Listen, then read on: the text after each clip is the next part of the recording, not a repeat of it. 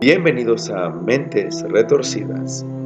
Aquí escucharás historias increíbles de crímenes reales y misterio con una pizca de humor, terror e investigación para narrar los crímenes de las mentes más retorcidas de la historia.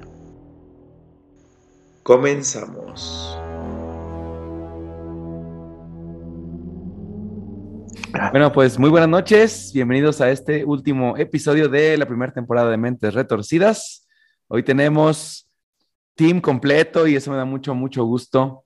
Este, voy a presentar a mis confitriones de esta noche.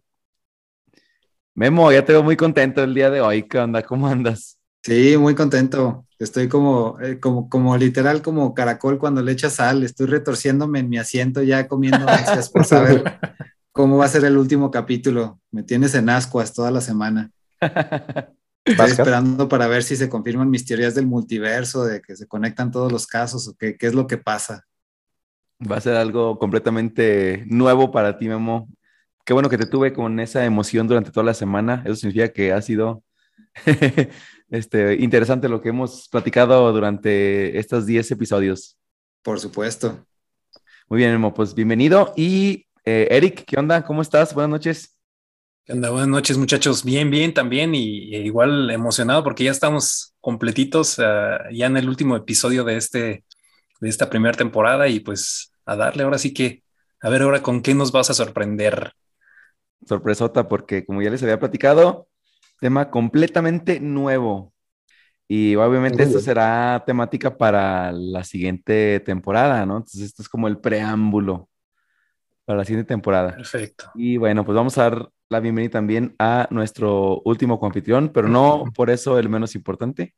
Claro que sí. ¿Cómo estás? Buenas noches. Bien, bien. Buenas noches a todos. Y pues listo ya, ¿no? Para compartir, compartir ideas. igual emocionado y expectante, ¿no? A ver, igual, como dice Eric, ¿con qué nos va a salir el día de hoy? Órale. Bueno, pues prepárense. y, y salud. Y saludcita. Tengo preparado porque porque me da miedo de repente, ¿no? Entonces, tengo, tengo preparado. Saludcita ya. Salud, salud, chicos, salud. Para limpiar garganta. Salud. Y no los acompaño con un cafecito. Yo con una agüita, no alcancé a ir por las cheves, ni modo. Ni yo. bueno, pues sí, prepárense, prepárense porque hoy les traigo un caso que va a conectar con todos los casos de la siguiente temporada. Y la temática de lo que van a escuchar hoy va a ser totalmente impactante. Así que bueno, pues vamos a entrar en materia. Existe una práctica religiosa o espiritual que se ha realizado en contra de fuerzas supuestamente malignas, en donde se utilizan distintos métodos y que tienen como fin expulsar o alejar a un supuesto ente de una persona, objeto o lugar que lo controla. El ritual del exorcismo consiste en la repetición de oraciones y órdenes de expulsión y además se usan objetos para repeler a los supuestos espíritus tales como crucifijos, agua bendita, reliquias, entre muchas otras cosas.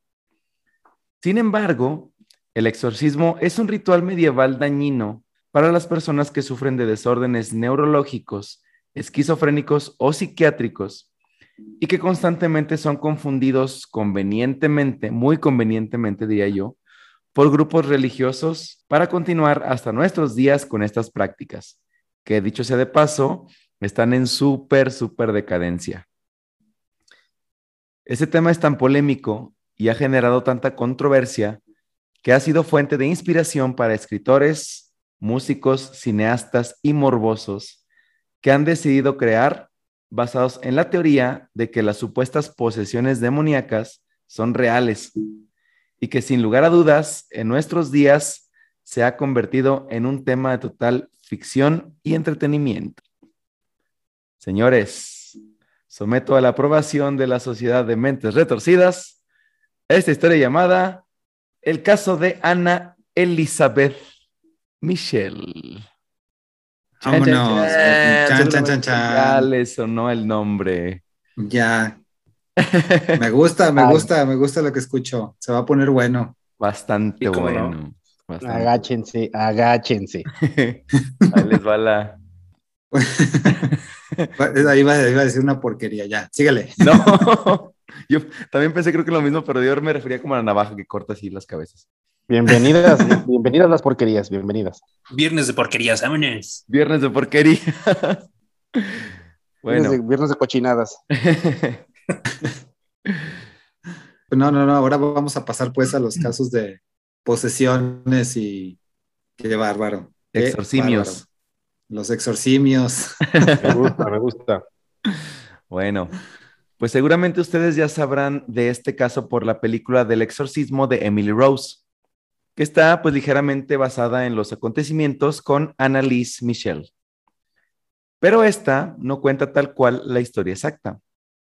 Bueno, pues hoy les voy a platicar la historia 100% real, no fake. ¿Vale? ok.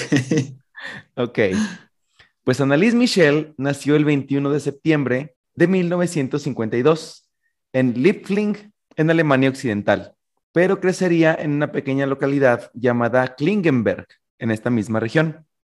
Creció en el seno de una familia de clase media y muy religiosa, recibiendo una educación profundamente católica.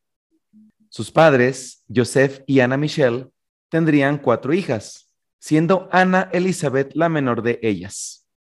La niña disfrutaba de una vida relativamente normal, pero siempre influenciada por los conceptos religiosos que la familia practicaba fervientemente y sin objetar.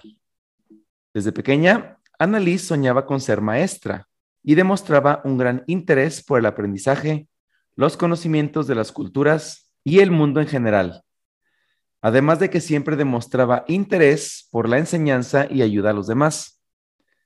Además, le encantaba rodearse de las personas para poder hablar y discutir temas que a ella le gustaba comentar.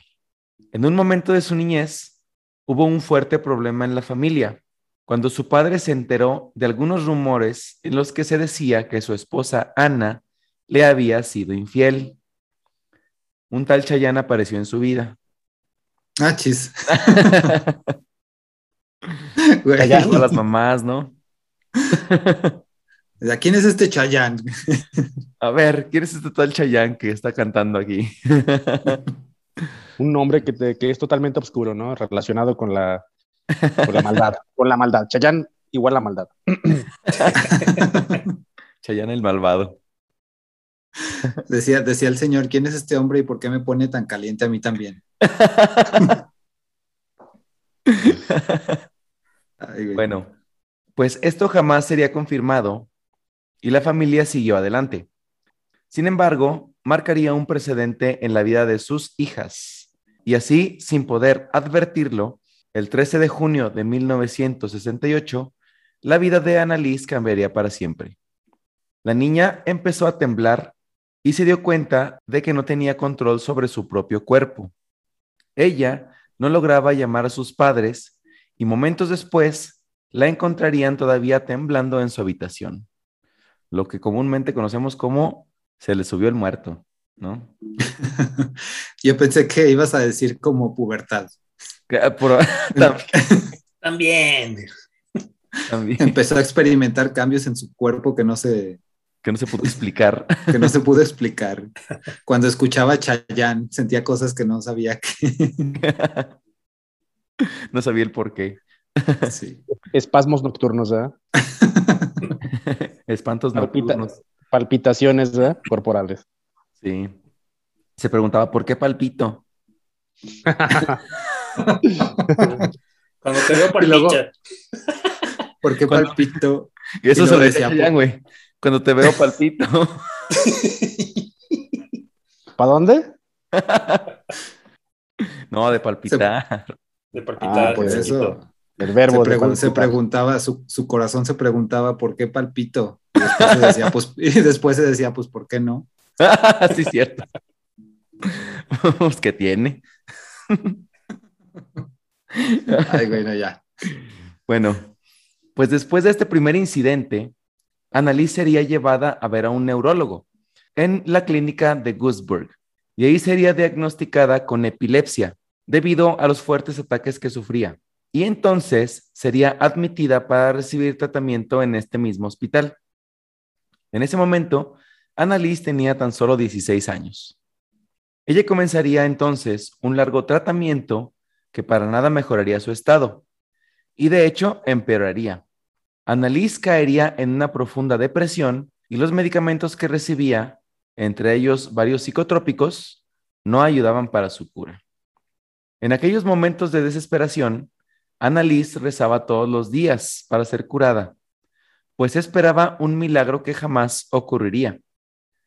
Una noche, según palabras de Annalise, comenzó a tener varias visiones en donde veía al demonio mientras ella rezaba. Y esto la alteraría profundamente. Eh, perdón, perdón, se me hace que estaba diciendo las oraciones incorrectas, entonces. Tenía, tenía la Biblia al revés, de, ay, güey, no. empezaba, empezaba a orar y se le aparecía el demonio, lo estaba invocando más bien. Le volteó el chirrión. Voltea la Biblia, ah, cabrón, y la vueltecita. Chin, así no era. Está hablando al revés.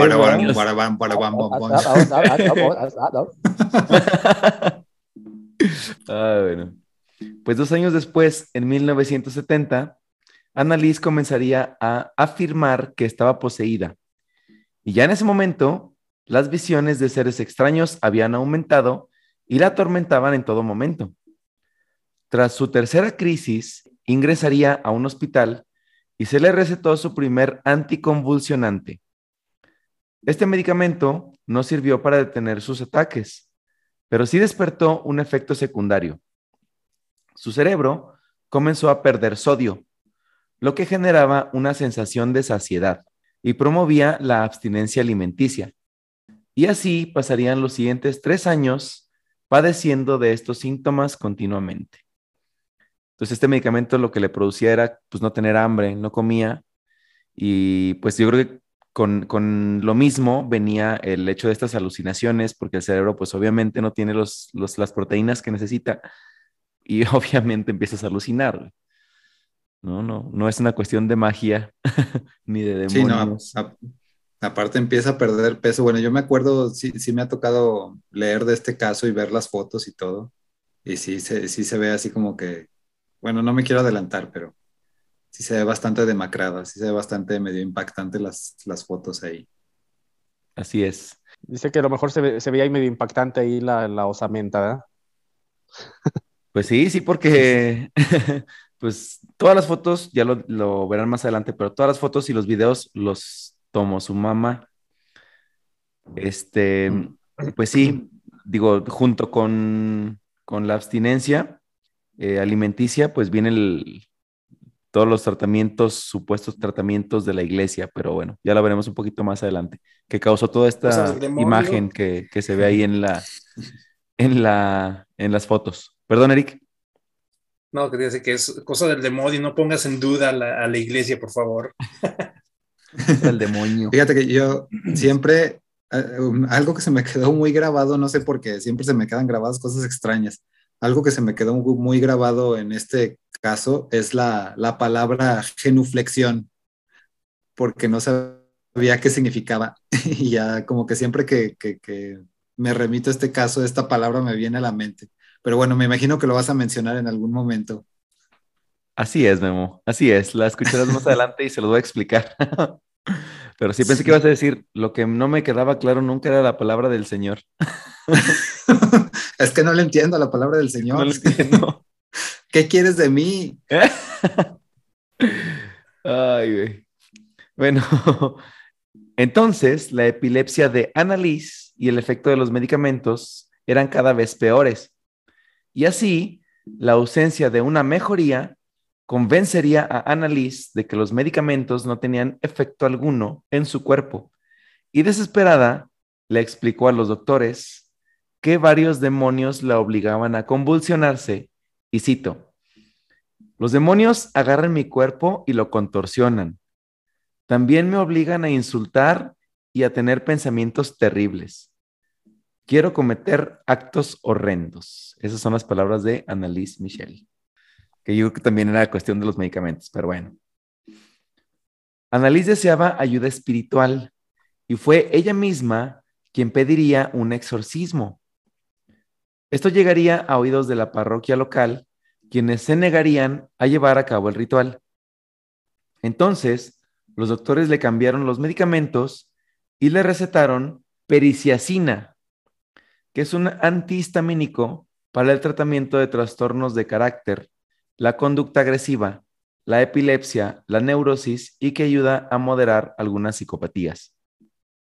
Durante el verano de 1973, Ana y Joseph Michel, padres de Annalise, buscarían a varios pastores para pedirle su ayuda, pero tras recibir negativas y el consejo de que confiaran en el tratamiento médico, los desesperados padres buscaron información acerca de los requisitos de la iglesia para ser candidato a recibir un exorcismo. Bueno, saben que no, no solamente por que tengas ganas de hacerte un exorcismo, pues te lo van a hacer, ¿no? O sea, se requieren como de ciertas cosas que pide la iglesia para poder realizar este ritual. Pues bueno. entre ellas me imagino dinero. Para empezar. Pero no son suficientes, güey. Tiene que ser un gasto especial, güey, porque es ah, un, un, evento especial. Sí, no, no, no puede ser como cualquier otro evento, ¿no? Claro. Está más caro. ¿Quiere su bautizo? Ahí le va una lana. ¿Quiere su exorcismo? Ahí le va otro. Pago, pago por evento, ¿eh? Pago por evento. Pay per view. Ahí le van las tarifas del exorcismo, el exorcismo básico, el exorcismo ya cuando es la familia ¿Qué incluye cuando cuando tiene varios demonios. otro. El básico incluye familiar, expulsión, de un solo demonio, toallitas eh, calientes y el mega exorcismo. Y el mega exorcismo. Con su agua bendita. Eh. Sí, es, es en un auditorio, ya. Ya es el paquete en diables. ok, entonces, para que el obispo reconozca una posesión, la persona debe demostrar una aversión a los objetos religiosos, demostrar sansonismo o que es lo mismo fuerza desmedida, ¿no? Eh, debe también padecer de xenoglosia, que es la capacidad de hablar en diferentes lenguas que hoy ella no conozca, ¿no? O que la persona no conozca. Bueno, pues sin medir las consecuencias, los padres de Annalise regresaron a su casa y le informaron a su hija de todos estos requisitos. Además, le comentaron que el obispo no puede permitir un exorcismo si ella no está padeciendo ninguno de estos tres síntomas. Y de hecho, en este momento, ella no tenía ninguno de estos indicios para que se le permitiera ser exorcizada. Y Annalise grabaría en su mente toda esta información. La grabaría porque vamos a ver lo que va a pasar en un, momento más adelante. Bueno, pues ya para noviembre de 1973, Annalise comienza a tomar Tegretol, un medicamento muy fuerte que combate la epilepsia, los trastornos bipolares y las manías. Ella tomaría este medicamento a diario e incluso cuando ya era incapaz de tragar algo. Ya tiene su garganta muy lastimada por los gritos.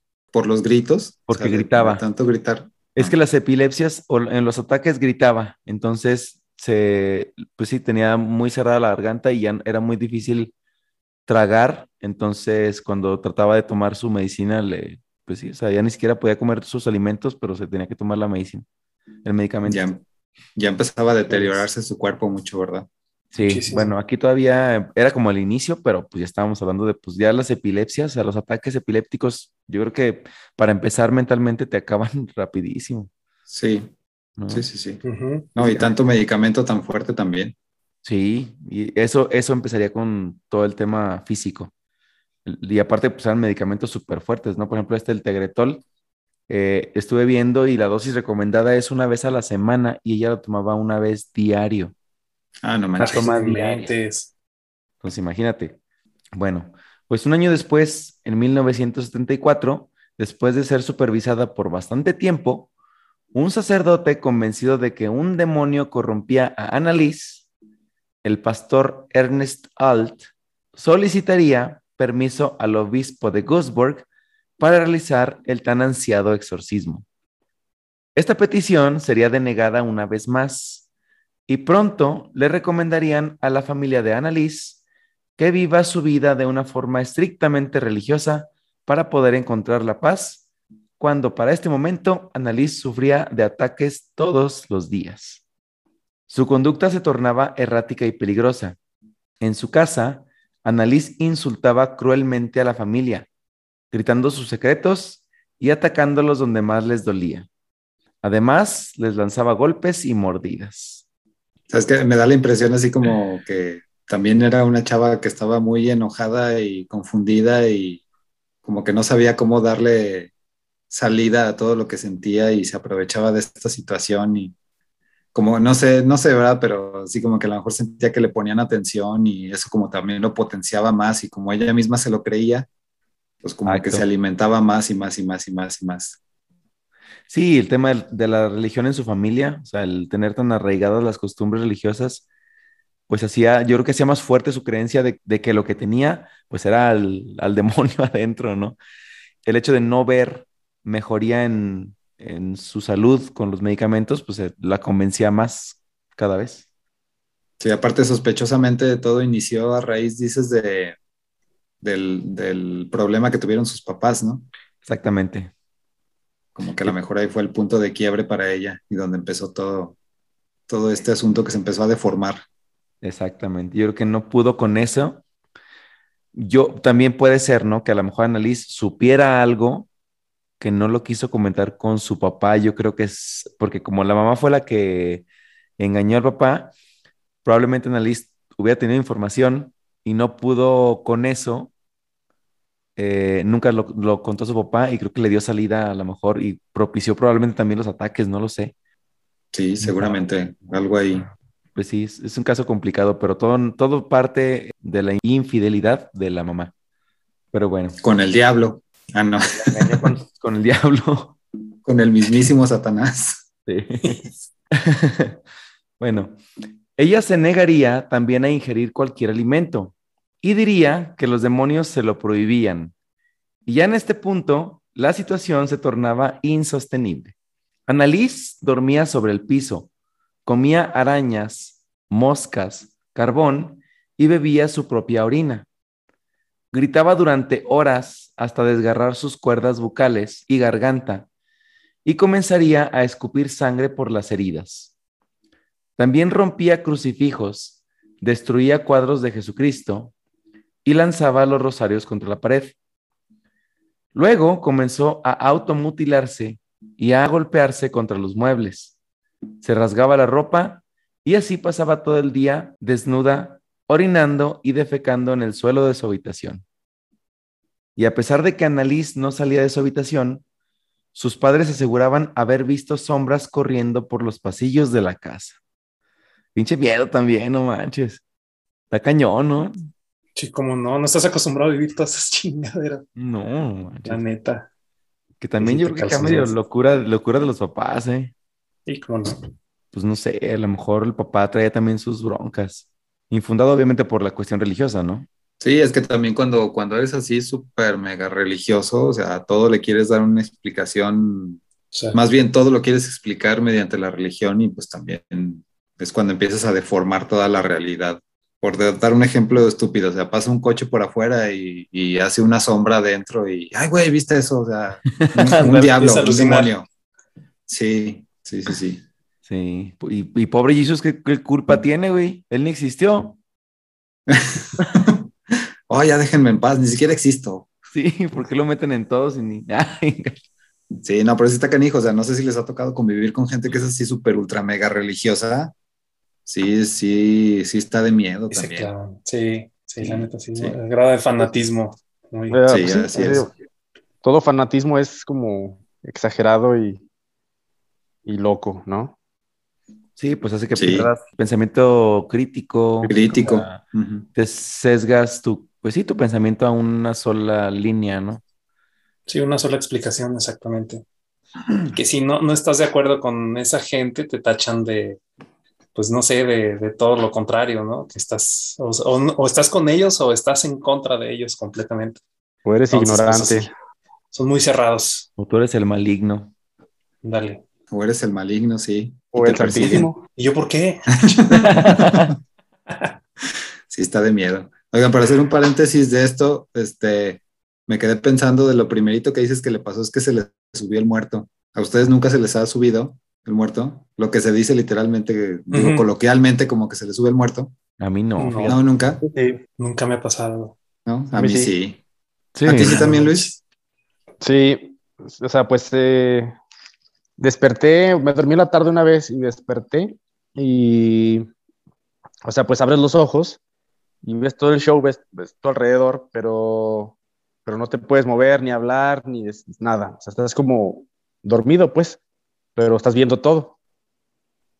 Entonces es una sensación medio extraña, ¿no? O sea, no poder tener libertad Sí. de, de moverte ni, ni nada, más, más estás observando y es como desesperante.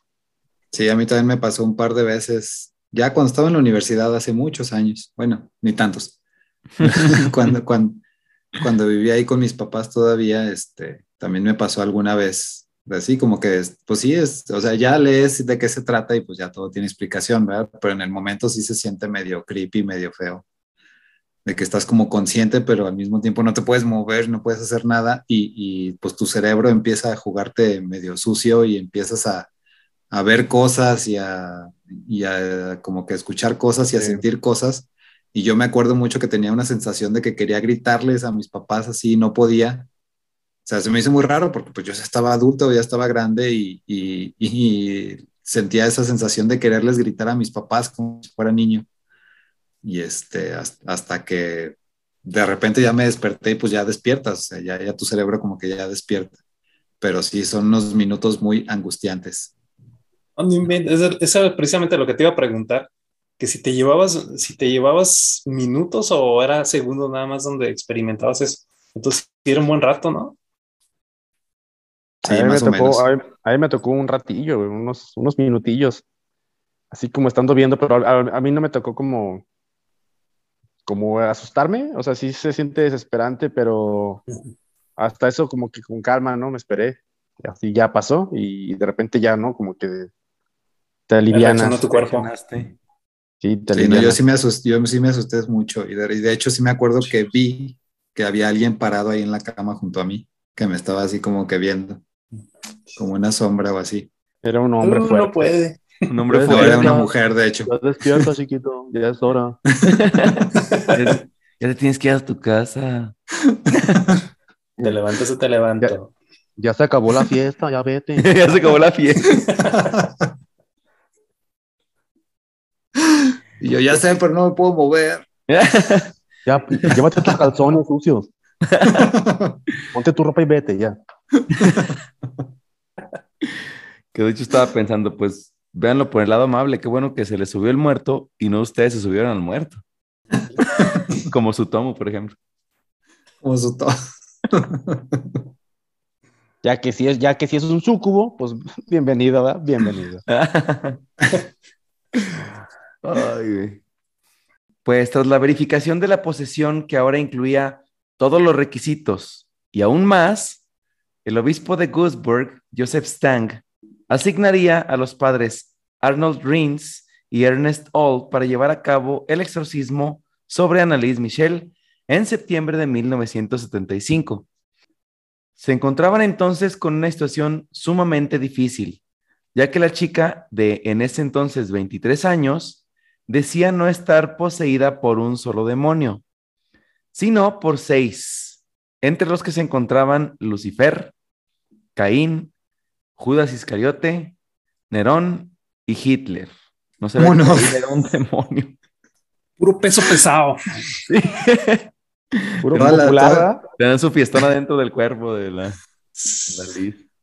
Toda la diversidad cultural, había demonios políticos, este, Ah, no sé, celebridades de televisión. Caín, fíjate, Caín. Estaba Caín, Nerón, Madonna. Hitler, Madonna. Eso que todavía no se moría. ¿eh? Fidel Castro. reina Isabel. Ah, no, ah, Eso nacía. Fidel Castro. Hasta AMLO tenía ya de AMLO. que todavía no. Y eso que también- ¿Qué están haciendo aquí, hijo de-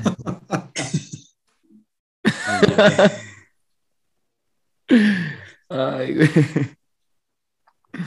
Bueno, pues el pastor Ernest All era un hombre fanático, lo que comentábamos ahorita, ¿no? Desde ahí empezamos mal. Era un hombre fanático, convencido de que el mal deseaba apoderarse del mundo y siempre manifestaba una profunda obsesión con el tema de la posesión diabólica. Y además era uno de los pocos sacerdotes autorizados para llevar a cabo el macabro ritual. Cuando los pastores fueron asignados para intervenir, de inmediato comenzaron los preparativos y desde septiembre de 1975 y hasta junio de 1976 se realizaban una o dos sesiones de exorcismo por semana, una o dos por semana, durante un año. Entonces, la salud mental y física de Annalise empeoraba con cada una de ellas. Algunos ataques eran tan violentos que no podía ser controlada ni siquiera siendo sostenida por tres ayudantes adultos de un peso mucho mayor al de ella. Y así, con el permiso de los sacerdotes, sus padres la encadenarían a la cama. Annalise era capaz de saltar un metro estando de rodillas. Un metro de rodillas. Se lo habían llevado a la NBA, ¿no? levantaron la cobija y tenían unos Jordan, güey, puestos. Oye, güey, las Olimpiadas, güey, pinche Neta. salto de rodillas. Ahora que se, se estrenó el skate olímpico, ahí, ahí mira, era su, Me he metido las rodillas ahí. deporte. sí. No le enseñaron la tabla para patinar, güey, sino Skate de rodillas. vámonos. skate de rodillas. Puro talento mal aprovechado. Skateboard cristiano, ¿verdad? Skateboard cristiano, de rodillas, o sea, de hincadito, ¿verdad? Orando y patinando. Ah, Orando y patinando. Skate- skateboard Cristiano Ronaldo. Ok. Cristiano orando, ¿verdad? Cristiano orando. Ay, güey. Cosas que no sabía que se podían combinar. Sí. Veas. De repente ya te salieron este, unos buenos ejercicios para ella. Bueno, pues en una ocasión enviaría a su padre y a uno de los sacerdotes al otro lado del cuarto con un solo golpe. Pero el ritual seguía sin interrumpirse. Después de ponerle cadenas, también la ataron a la cama, la golpearon y la privaron del sueño, de agua y de alimento. Tiempo ¿Esto después, ¿Como para qué? Pues ¿eh? Nomás se les ocurrió. Por desquite, güey, ¿para qué los avienta? Ah, de veras, ¿verdad? ¿por qué le quitas esto? Digo, pues porque me dolió, pues Pues, ¿por No que no? muy enferma, no que muy débil. No que muy, no que muy débil. Pinche putazote que ¡ah, la chingada! Ni un electrolito ni nada. un suero. No, no te lo ganaste. Ay, un electrolito. así decía Sabor ella. michelada, ¿verdad? Rólese un electrolito, aunque sea, ¿no? Eh, cura, un electrolito, un suerito. Vida suero oral, carnal. Soy menor de edad, no se pase. Tenía- Tenía 23. Ah, bueno, ah, sí, ya no, ya mayor. Ay, Bueno, tiempo después, un psiquiatra del cual no se sabe su nombre, diagnosticaría a Annalise con un cuadro muy extraño de esquizofrenia paranoide. Este psiquiatra comenzaría a tratarla y la empezó a medicar. Y tras varios meses, la chica logró recuperar un poquito de su vida y regresó a la universidad. Ella lograría terminar sus exámenes finales en la Academia de Pedagogía de Gaussburg. No manches, así alcanzó a regresar a la universidad, sí lo logró, o sea, como que después de todos los ataques, fue a hacer sus exámenes finales. Digo, fue sin estudiar, volvió a reprobar. Pero pues fíjate, fue porque, porque ya la atendió un especialista y ya como que la medicó adecuadamente. Y, Nomás para que hiciera sus que exámenes. sí, me imagino que eso fue lo que le permitió regresar. Creo que aquí le atinaron, o sea, este psiquiatra le atinó lo que tenía y la medicó correctamente. Aquí se supo. Yo creo que aquí, bueno, pues ya, la historia la verán más adelante, pero creo que Sí. Esto fue en los setentas, ¿verdad? Estamos hablando de 1976.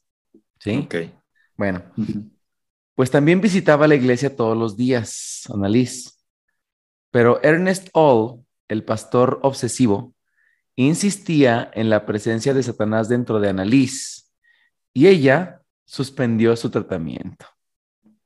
Y aquí es donde todos nos damos un golpe en la frente, ¿no? Así, ah. Sí, justo ser, pensé así de pinches. Ay, pinches fanáticos. Sí, güey, chale, Tenía que darse su crédito, güey, el- este güey.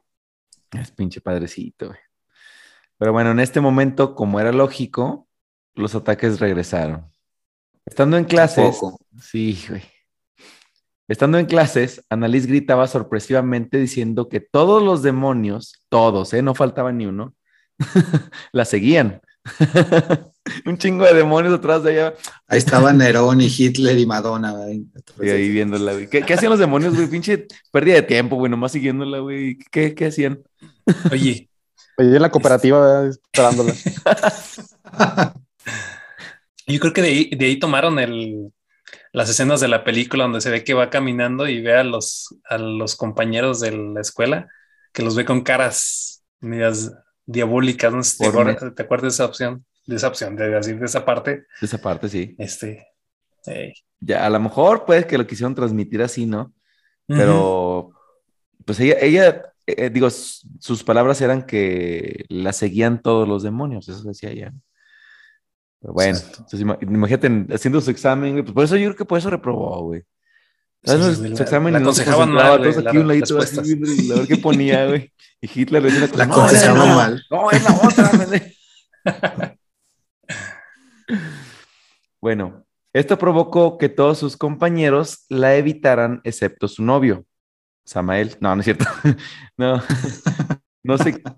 ¿Cómo tenía novio, güey? ¿Quién sabe?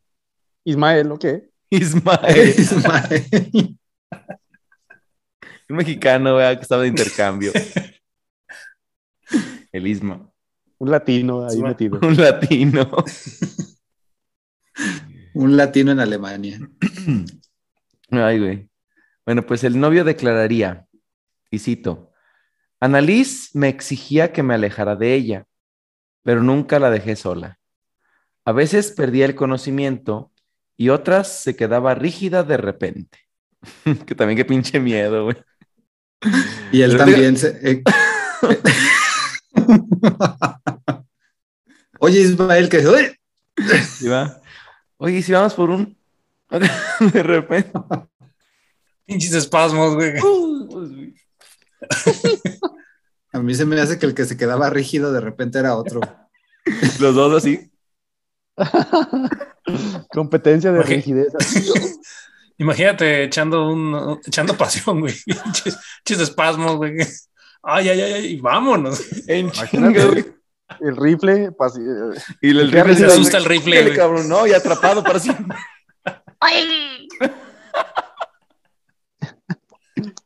los pompis rígidas, ya. Tómala, güey. Un, apre- un apretón de nachas, güey. Qué rico, eh, qué rico. Atrapado para siempre. Ay, Ay, cabrón. ya le decía, así o más rígido. ¿eh?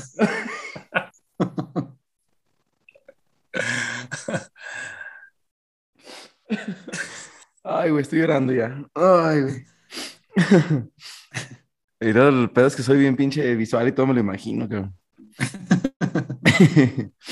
Echando pasión, pinche, no manches. Se volteaba por un lado y cuando volteaba ya estaba acá la nariz. Ay, hijo de su pinche, no, ya. Se acabó el momento. De repente te empezaba a Se sentir la presión, ¿verdad? Y estás, No, güey, no, ya para adentro, chinga. Atrapados ¿eh? en los noventas. Atrapados en los 70 más bien. Los setentas. Están más chidos los noventas. Ay, no, ya, bueno, pues. Ah. Junto con sus ataques, regresarían también los exorcismos, que se alargarían por meses, teniendo como testigos a muchos de sus familiares, quienes asistían a verla en las sesiones. Esto yo creo que nada más era por puro pinche morbo, o sea, la familia también, nada más iban a ver las sesiones por morbo, o sea, igual, este, fanáticos, ¿no? Como los papás, seguramente. Bueno, pues Annalise se negaría a comer nuevamente durante todo este tiempo. Entonces, los ligamentos y meniscos de sus rodillas se rompieron, ya que además de la falta de alimentación y nutrientes para mantener su cuerpo fuerte, en cada sesión de exorcismo tenía que realizar un mínimo de 60 genuflexiones. Es lo que tú Ahí comentabas. están, ratito, ahí están las genuflexiones. Las genuflexiones. ¿Saben qué es una genuflexión? ¿Qué? ¿No? Haz de cuenta que es una inclinación, es como una reverencia que tú haces con una sola rodilla. O sea, bajas con una rodilla, eh, la rodilla toca el piso y te levantas.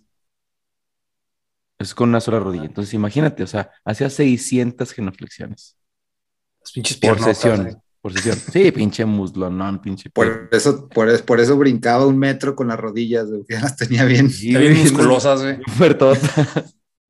Sin rodillas, pero pinche güey, No lo había pensado de esa manera. Por eso tenía un cuerpo tan rígido. ¿eh?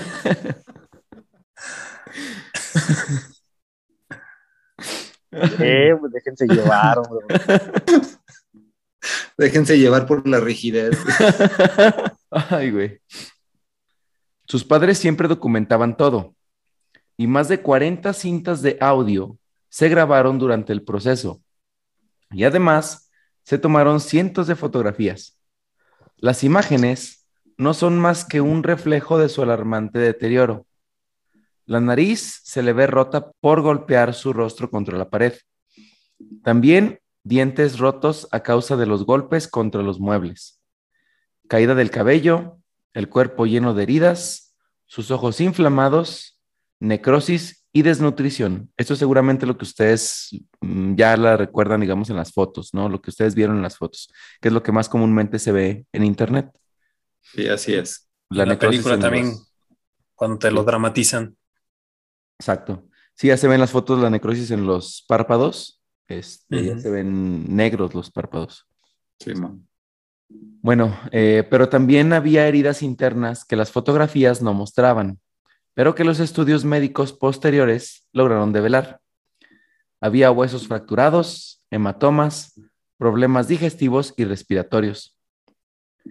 Mientras tanto, el sacerdote y los padres de Annalise continuaban golpeándola con la excusa de que esta era la mejor manera de expulsar a los demonios.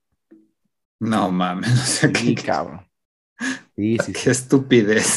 Sí. Y ahí les quiero dar más, más información porque al rato van a ver o sea, todo lo que después se analizó médicamente, obviamente, y salió. Pero bueno, esto es una.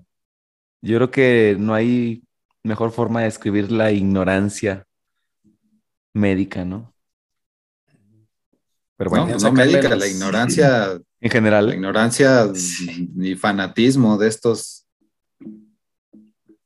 Sí, pues sí. Pero bueno, una noche, Annalise dijo que había tenido varias visiones y diría una fecha a la que llamó el Día de la Liberación. Y esta fecha sería el primero de julio. Entonces, el 30 de junio de 1976, Annalise ya se encontraba sumamente enferma. Padecía de neumonía y tenía fiebre. Ella estaba exhausta y era incapaz de realizar por sí misma las famosas genuflexiones. Sus padres comenzaron a hacer estos movimientos sujetándola y moviendo sus piernas para que lograra agacharse. Después de una terrible sesión de casi 400 genuflexiones, Annalise pidió la absolución de sus pecados a los sacerdotes. Su madre estaba grabando esto cuando la escuchó decir, Mamá, estoy muy asustada. Me van a Oye, ¿y violar. ¿Hay grabación de eso, pues? Hay grabación. El padrecito ahí llora de tus genuflexiones. Y yo, Eh, de tus así, ¿no? No.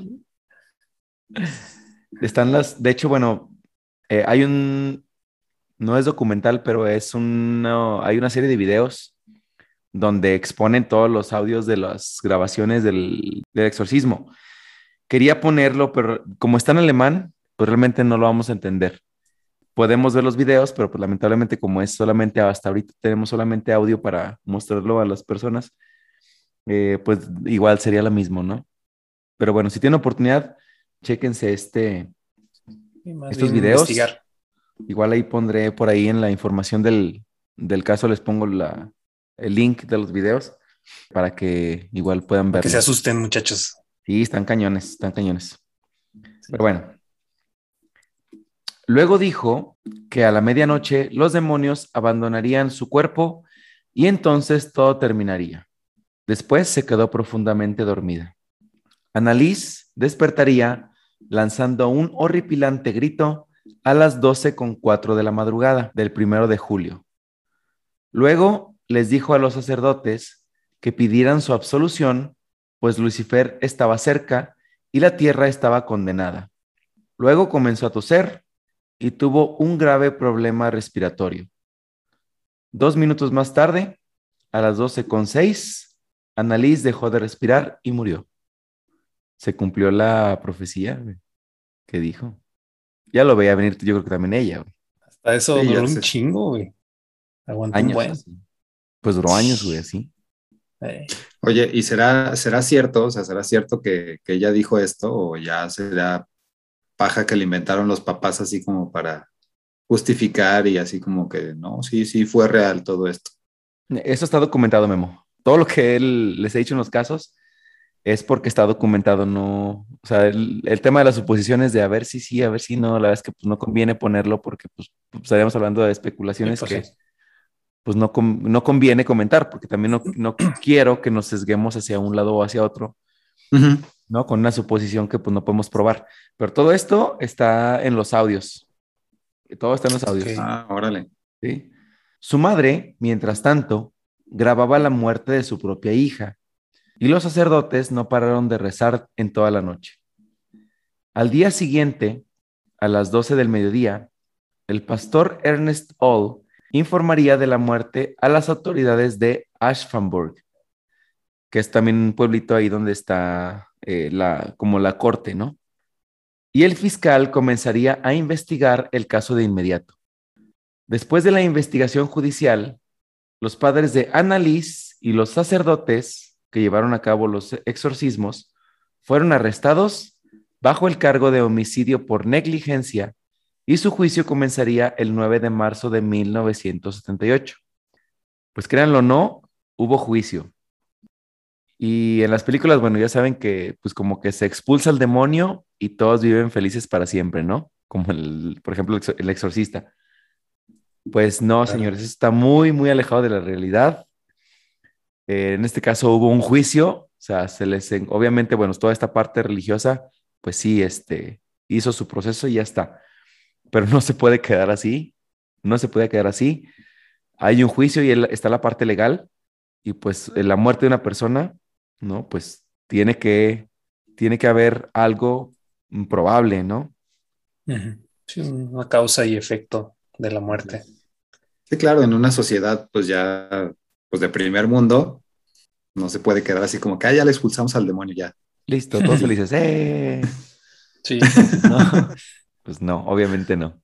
Pues bueno, pues. Se murió, pero triunfó el bien. Sí, triunfó el bien. Aunque bueno, todavía no, no mucho, pero ahí les va el juicio. Bueno, pues el singular juicio se basó en dos hipótesis. La primera, ¿cuál fue la causa de la muerte de Annalise? Y la segunda, pues, ¿quién fue el responsable? De acuerdo a la autopsia y a las pruebas forenses, la chica había muerto por desnutrición y neumonía, además de sufrir hemorragias internas, y entonces los especialistas declararon que si los acusados la hubieran alimentado una semana antes de su muerte, ella hubiera podido salvarse. Una de las hermanas de Annalise declaró en el juicio que no quería que la internaran en un hospital mental, donde sería sedada y obligada a comer. Pero probablemente esto hubiera salvado su vida y probablemente resuelto su caso mucho tiempo antes. Como comentábamos hace ratito, si, el, si hubiera seguido su tratamiento con el segundo psiquiatra al que visitó, el que la trató, seguramente no hubiera pasado nada. Pero bueno. Sí, o, o lo que es lo mismo si no se hubiera atravesado ahí el pinche padrecito metiche. Ernest All, el pinche Zafao. Sí. Zafadol. Sí, fue altamente culpable ese Sí, seguro fue el, pues sí, fue el que insistió. Pero bueno. Eh, los exorcistas intentaron probar ante la corte la presencia del diablo, al reproducir las cintas grabadas en las que se escuchaban extraños diálogos. En uno de ellos, dos supuestos demonios discutían sobre cuál de los dos debería abandonar primero el cuerpo de Annalise. tú, no, tú primero. No, tú. Ok, vamos a resolver esto como demonios adultos. Piedra, papel o tijera. sí, güey. Era la discusión entre Nerón y Hitler, ¿verdad? Sí, va. Tú, güey, no, tú, güey, tú. Ándale. Night. Hot. Night. Dale, vamos. Agárrame de la mano, saltemos juntos, vámonos. Es más, los dos al mismo tiempo. Una, dos, tres. Me soltaste. cuelga tú, no, cuelga tú. no, tú. Los dos a los tres. Una, dos, tres. Sí. Ah, Así no era, pero- colgaste. no Así colga. era, pero salte tú primero, no, tú, salte tú, no, Ay. tú. Bueno, los dos. Ándale. Estaban enamorados. Se enamoraron adentro de Annalise, ¿verdad? Hitler y Nerón. Hasta los demonios se pueden enamorar. Claro, también tienen su corazoncito. Se, cono- se conocieron ahí adentro de, de esta chava. Ándale. Se conocieron allá adentro. Amor a primera vista. Ay, güey. Bueno, pues uno de estos demonios se llamó a sí mismo Hitler. Entonces, sí, pues sí era. Y hablaba con acento austriaco. Lo extraño fue que las dos voces eran completamente distintas y se escuchaban simultáneamente saliendo de la boca de Annalise. Eso está bien pinche raro porque está el audio, güey. Yo lo escuché. No noté muy bien las dos voces, pero sí se ve que están como, como que uno habla y el otro le responde. Palmadas. Y habla y responde, pero está bien extraño, güey. O sea, sí, sí se nota así. El acento obviamente no lo, no lo ubiqué, el acento austriaco, pero sí se escucha como que hay dos medio al mismo tiempo. Está bien raro. Tienes que mandar ese audio, güey. Sí, sí, se los paso. Los paso, está bien raro. Los psiquiatras forenses hablaron sobre la llamada inducción doctrinaria, que es una hipótesis según la cual los sacerdotes le darían a Annalise las bases de su conducta psicótica, lo que provocaría que Annalise aceptara que su padecimiento era, en efecto, una posesión. O sea, ¿qué dije en todo esto? Pues lo que habíamos comentado, ¿no? Eh, la inducción doctrin- doctrinaria es, eh, ven los síntomas que tiene Annalise y le dicen, ok, un demonio se presenta cuando tienes estos síntomas y entonces adaptan la situación a la situación de ella y ella cree que tiene el demonio adentro. ¿Sí me expliqué? Sí, Entonces, es, Sí, sí, es sí. nada más adaptar la situación a los preceptos de la, de la doctrina para que quede encaje, ¿no? sí, es lo que decíamos hace rato, o sea, cuando tienes la mentalidad así fanática, o sea, cualquier cosa le das una explicación, ajá. Exacto. Pues, obviamente su mente ya se hacía ese, se, creó el padecimiento, su mente realmente de Annalise, ¿no? Así es. Pero bueno, además añadieron que el desarrollo sexual inestable de la chica, junto con su cuadro de esquizofrenia, epilepsia y un daño en el lóbulo frontal, harían aún más grave su psicosis. Con todas estas evidencias en su contra, los padres de Annalise y los dos exorcistas fueron encontrados culpables de homicidio imprudencial por haber negado las necesidades básicas y los primeros auxilios, y este veredicto fue considerado por la comunidad bastante menos fuerte de lo que se esperaba, pues serían sentenciados a tan solo seis meses de cárcel e incluso se les concedió la posibilidad a libertad condicional. Yo creo que también esto, pues obviamente, digo, pues teniendo la presencia de los padrecitos, pues no sé si a lo mejor eso suavizó un poquito la condena. Sí, sí influyó. ¿tú O sea, que por ser como tipo una figura medio autoridad, Pues me- sí. bueno, sí, sí, sí, sí, pues ya ves, bueno, no sé en Alemania, ¿verdad? Pero aquí, pues aquí a los, a los padres, este, a los curas, ya no tanto a lo mejor como antes, pero se les sigue viendo dentro de sus comunidades como una figura de máxima autoridad. Pues, de, de cierto modo sí, ¿no? Y aparte, pues Sí. cometes una estupidez y pues lo único que hacen es que te cambian de, de parroquia, ¿no? Donde estás, pues, nomás te mueven para, para otro lado y ya sigue tu, tu vida como si nada. Que eso pasa, por ejemplo, Sí. con pederastas. O sea, les descubren algún tema a los pederastas y pues nada más este, lo retiran de la comunidad, lo envían hacia otra parroquia y sigue. Sigue siendo sus madres. Sí, de hecho también fue lo primero que se me vino a la mente cuando estabas hablando de eso. Sí, proceden de la misma forma, como que sí hay un nivel, como que una barrera que, que se convierte en respeto y que también se convierte en un, beneficio para ellos, ¿no? Donde pueden seguir haciendo lo que se les da su, su gana. A lo, mejor, a lo mejor ofrecieron algunos monaguillos ahí a cambio para su beneficio, ¿no? No, hasta crees que van a soltar a los monaguillos. esos, son valiosos, ¿eh? Sí, esos son más preciados. Se los intercambian. Ándale. Le dijeron, te lo intercambio por un monaguillo. Oh, no, mejor la cárcel. te, cambio tus dos monaguillos por uno de los míos. Como si fueran tazos, güey. a ver cuál tienes. Sí, ya lo tengo repetido, cambio. Ah, te lo tengo repetido. Ya, ya me aburrí de este, te lo cambio por, por el tuyo. los míos, ya, los míos ya, evolucionaron, ya valen más, ¿verdad? Ya valen más. Ya creció un año, ¿verdad? Ya tiene pelillos, ya. Evolución, ¿no? Este ya está adoctrinado, órale. Ándale, ya no le vas a batallar, órale. está adoctrinado. No, pero te decía que yo siempre he tenido la teoría de que el, pues el puesto del sacerdocio como que es perfecto para, para depredadores de todo tipo, güey. Porque hasta para psicópatas y todo ese tipo de cosas, como que es un, puesto muy atractivo porque si te das cuenta, o sea, necesitas tener pues facilidad de palabra, ¿no? Y convencimiento y, y este, una personalidad, una personalidad, este, carismática.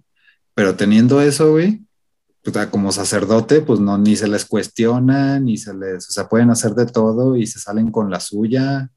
Sí. Cañón.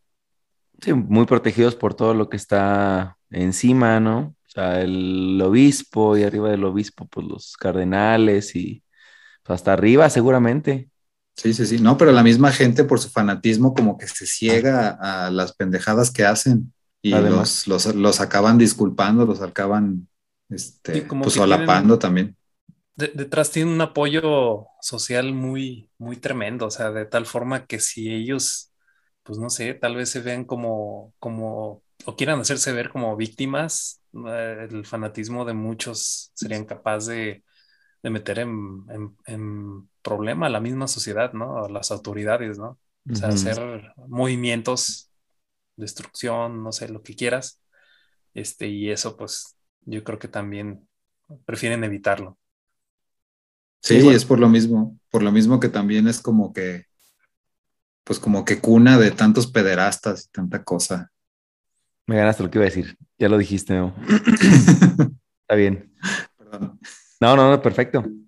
Este, bueno, pues según la corte, esta condena ya incluía la opinión del jurado de que los acusados tuvieron que ayudarla con el tratamiento médico que realmente necesitaba, y no con un ritual no aprobado por la ley y que no tiene ningún fundamento legal, pues al llevar a cabo estas prácticas supersticiosas, agravaron en gran medida la ya de por sí mala condición mental de Annalise.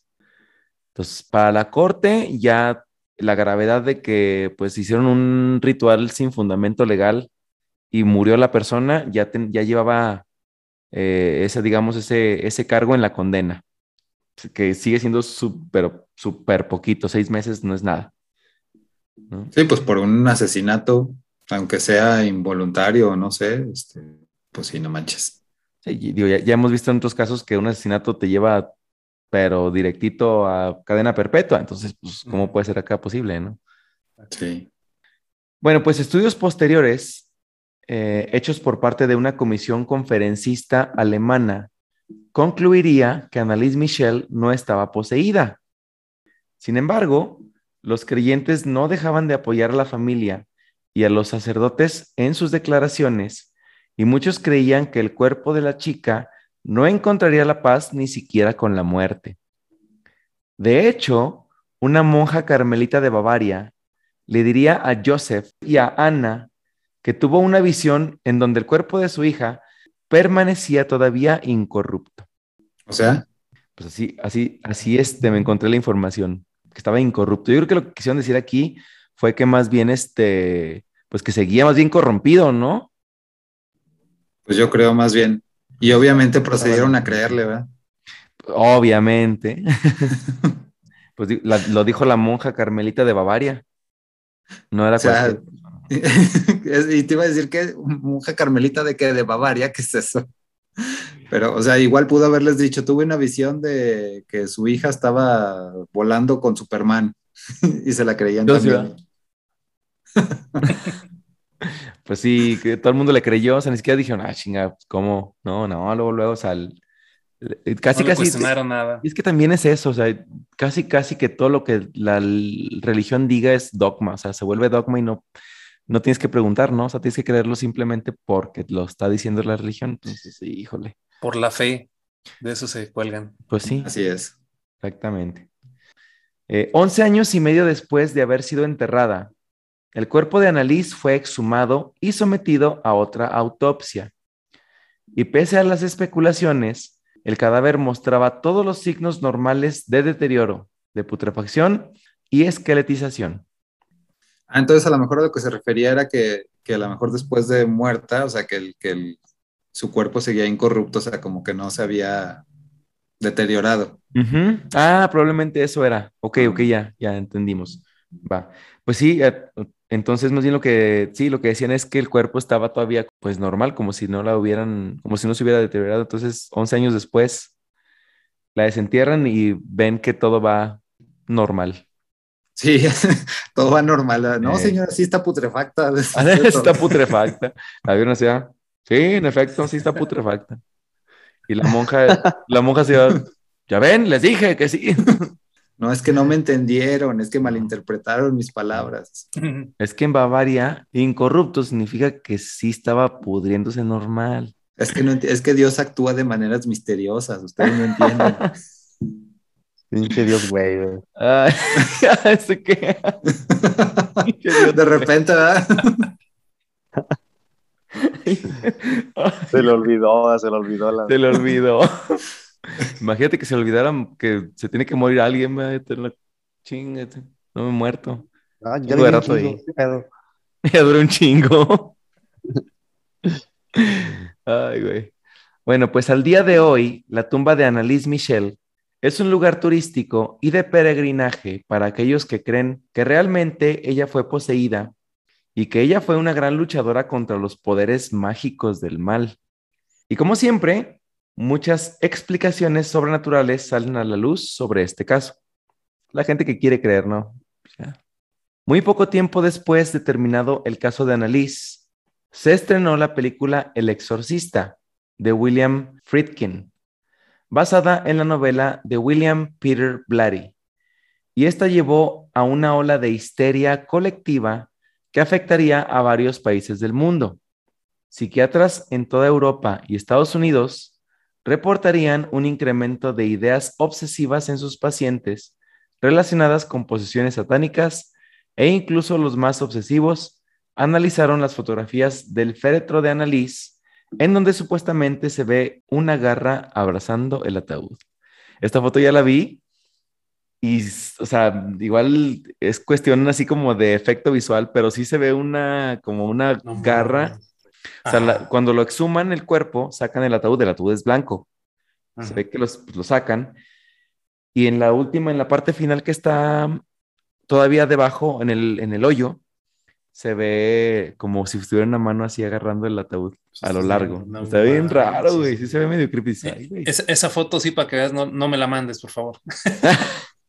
No se ve nada, No sé pero eh, obviamente es un efecto visual, ¿no? O sea, digo, sí, yo siempre he ido como a la cuestión más lógica y pues yo creo que es lodo que se formó y se hizo medio agarra la forma de un brazo, pero pues es Y efecto visual La totalmente. gente se sugestiona también. Exacto. Entonces la gente vio eso y mejor a- lo mejor parecía la Virgen de Guadalupe y ahí ya valía madre también. ándale.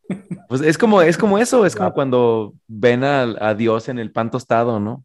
Pues sí, una pinche en la, en- en la manteca seca de la cacerola. después de hacer un pinche tocino, ¿verdad? eh, Pues sí, haz de cuenta es lo mismo. Entonces, pues lo que, los que quieren ver, verán. Bueno, ¿cuál es el legado de, de este caso? Pues se filmaron dos películas basadas en este caso. Eh, la primera ya la mencionamos, que fue el exorcismo de Emily Rose. Y la segunda se llama Requiem. No sé si ya la vieron. ¿No? No, no. No. Bueno, pues Requiem es la película más apegada a los acontecimientos reales. Mm, lo voy a buscar. Se suena bien, hay que verla después. Bueno, pues años después de los eventos del caso de Annalise Michel, eh, su madre, Ana, declararía, y cito, sé que hicimos lo correcto, porque yo misma pude ver los signos de Cristo en sus manos, pues mi hija tenía los estigmas, que eran una señal de Dios para exorcizar a los demonios, y murió para salvar a otras almas perdidas para liberarlas de sus pecados. Y al final yo me pregunto, ¿ustedes qué creen? It's crap. It's crap. It's crap. ¿Alguien quiere Sí. dar su opinión? Pues de repente como que se me hace interesante eso de las, de las energías. Me hace chido como creer que eso fantástico puede ocurrir, pero o sea, por la lógica no es imposible, ¿no? O sea, siendo honestos, o sea, lógicamente no, no puede ser, no puede existir. Nada más lo que sí me tiene acá es el salto de un metro en rodillas, eso sí. Tengo que tener unos Jordan Pues. Necesito saber cómo lo hizo, ¿va? Necesito Pero saber. sí se me hace, se me hace muy interesante todas esas ondas de los espíritus, de las energías, se me hace pues interesante, me llama mucho la atención. Sí, la verdad, bueno, así personalmente yo les puedo decir que como que siento que es, ya me voy a poner un poquito más como fil- tipo filosófico, güey. Como que es parte de las cosas o que le, los sentidos que le queremos dar a la vida y, y cosas de que a lo mejor queremos salir de la rutina de la vida, de lo que vivimos y queremos cosas nuevas. güey. Entonces empezamos a, a darle pues más sentido a, a otras cosas que son, que suelen ser fuera de lo normal. Entonces, como dice Luis, está chido así como que, como que saber qué, qué onda con eso, pero pues sabemos que en la, cuestión real, la cuestión lógica, pues no, no hay, no hay cabida para ese tipo de cosas. Esas rarezas, ¿no? Ujú. Memo, ¿te gustaría concluir con algún, alguna idea?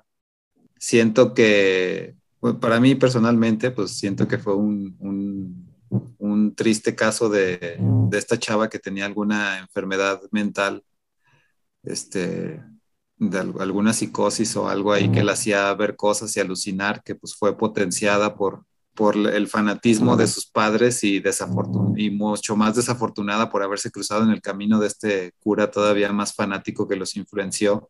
Me pone hasta pensar que a lo mejor este güey era pinche sádico disfrazado de, de cura que, que, pues que usaba su sotana ahora sí que para, para dar rienda suelta, suelta a sus fantasías frustradas y este, hacerlas pasar como que les estaba ayudando con algún exorcismo y lo único que estaba haciendo era torturar a esta, esta pobre chava.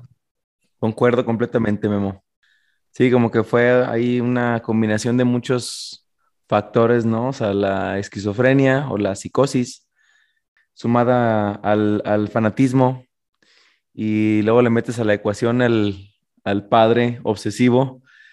O sea, se sumaron bien los factores y pues ahí dio la, dio al, eh, resultó a la muerte de Annalise Michel, ¿no?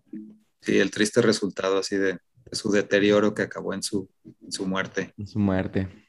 Pues bueno, señores, pues muchas gracias. Hemos concluido con el último capítulo de la temporada 1. Este, y bueno, con esto también le damos la bienvenida a la temática de la temporada número 2. Y pues bueno, señores, este fue el caso de Annalise Michel.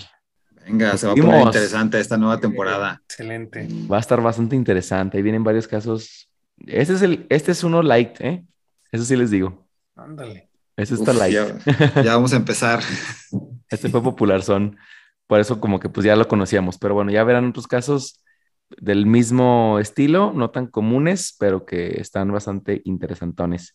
Y bueno, pues este, vamos a empezar con la temporada número 2. Barrio, me late. Ustedes por lo pronto compartan, compartan como si fuera gripa, no sé, compártanselo. Como si fuera COVID. COVID, no. COVID. Sí, sí, sí, pues la idea es compartir lo que llegue a la más gente posible. Compártanselo como si fuera una ETS. Vayan y compártenselo entre todos. Ah, ok. Ay, ¿qué, qué onda contigo, Memo? Qué asco. Ay, güey, bueno, sí, eso, eso, estuvo medio enfermo ese, pero, Puro cotorreo, güey. pero es cotorreo. Órale, pues. Bueno, señores, pues vamos a dormir. Bonita noche y nos vemos el siguiente episodio. Bye.